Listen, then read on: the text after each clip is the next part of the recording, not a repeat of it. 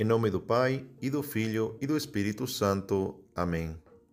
Salve Maria, sou o Padre Antônio Gonzalez, do Instituto do Verbo Encarnado, e hoje, sábado 14 de novembro de 2020, vamos meditar o Evangelho de São Lucas, capítulo 18, versículos 1 ao 8. Neste Evangelho, Nosso Senhor conta a parábola da viúva insistente que importunava a um juiz injusto para que lhe fizesse justiça, até que este, por causa da insistência da viúva, acabou aceitando seu pedido. Neste mesmo Evangelho, se nos manifesta que Nosso Senhor contou esta parábola para mostrar-nos a necessidade de rezar sempre e nunca desistir. Nosso Senhor sempre nos animou a pedir ao nosso Pai do céu, prometendo que seremos ouvidos. Foi Ele mesmo que nos falou: Pedi e vos será dado, buscai e achareis, batei e vos será aberto. Mateus 7, 7.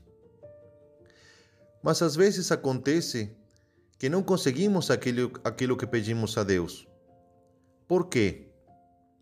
Terá falhado a promessa feita por nosso Senhor? Santo Agostinho vem e nos ajuda com uma resposta que é clara e breve. Ele diz que às vezes não conseguimos o que pedimos por três razões. Em latim seria assim: quia mali, quia mala, quia em latim significa por quê. O usamos quando queremos responder a uma questão. Então, quia mali, mali é substantivo plural masculino significa porque somos maus. Então, cuia mali, porque somos maus. Cuia mala, mala é adjetivo substantivado, plural neutro, significa as coisas más. Então, cuia mala significa porque pedimos coisas más. Cuia male, male é advérbio de modo, significa porque pedimos coisas de mau modo. Então, aí estão as três respostas de Santo Agostinho. Cuia mali, porque somos maus. Quer dizer, quer dizer, antes de pedir alguma coisa para alguém, devemos tentar de sermos seu, seu amigo, tentar de agradar-lhe. É? Como pode um inimigo ir a pedir é, ao seu inimigo alguma coisa?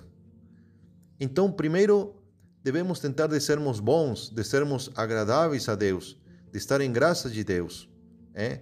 Como quando nossa mãe nos dizia: se você quer ir a tal lugar, primeiro limpa seu quarto, ou primeiro se comporta bem.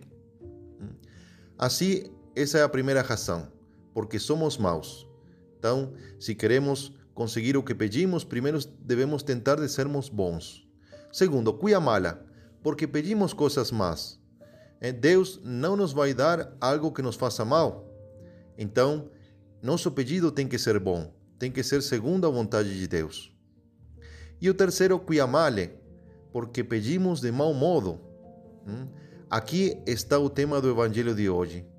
Muitas vezes, apesar de que somos bons e de que pedimos coisas boas, não conseguimos o que pedimos porque pedimos de mau modo. É? Nos falta fé, nos falta perseverança, que são dois fatores fundamentais para a eficácia da oração.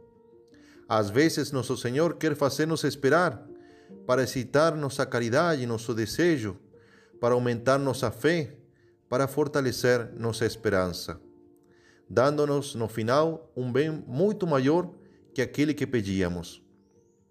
Assim, por exemplo, foi o caso de Santa Mônica, que esteve 16 anos suplicando a Deus com lágrimas pela conversão de seu filho Agostinho. 16 anos sem resposta nenhuma mas no final, Deus concedeu graças muito maiores do que aquelas que essa mãe tinha pedido. Todos os desejos dessa mãe se limitavam a ver reduzida a incontinência de seu filho nos limites do matrimônio e teve o prazer de lhe ver abraçar os mais elevados conselhos de castidade evangélica. Tinha desejado somente que se batizasse e fora cristão, e le viu elevado ao sacerdócio e à dignidade episcopal.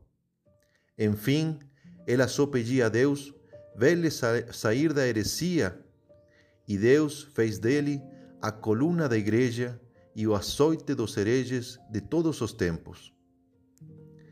Se depois de três ou quatro anos de orações, esta piedosa mãe tivesse desanimado, ou se depois de dez ou doze anos, vendo que seu filho caía cada vez mais profundamente no erro, na impureza, na avareza, na ambição, tivesse abandonado a sua oração.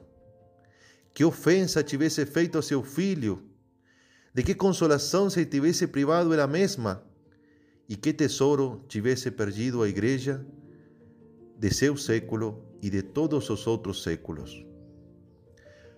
Por isso, meus queridos cristãos, se nós tentamos de ser bons e pedimos coisas boas, mas ainda não nos foi concedido o que pedimos, não nos cansemos de pedir. Insistamos como a viúva, insistamos como Santa Mônica, um, dois, três, quatro, dez, vinte anos, não importa. O importante é que se não desistimos, no final, Deus vai cumprir a sua promessa, dando-nos graças ainda melhores das que tínhamos pedido. Que Nossa Senhora, exemplo de oração perseverante, nos conceda a graça de sermos fiéis e perseverantes na nossa oração.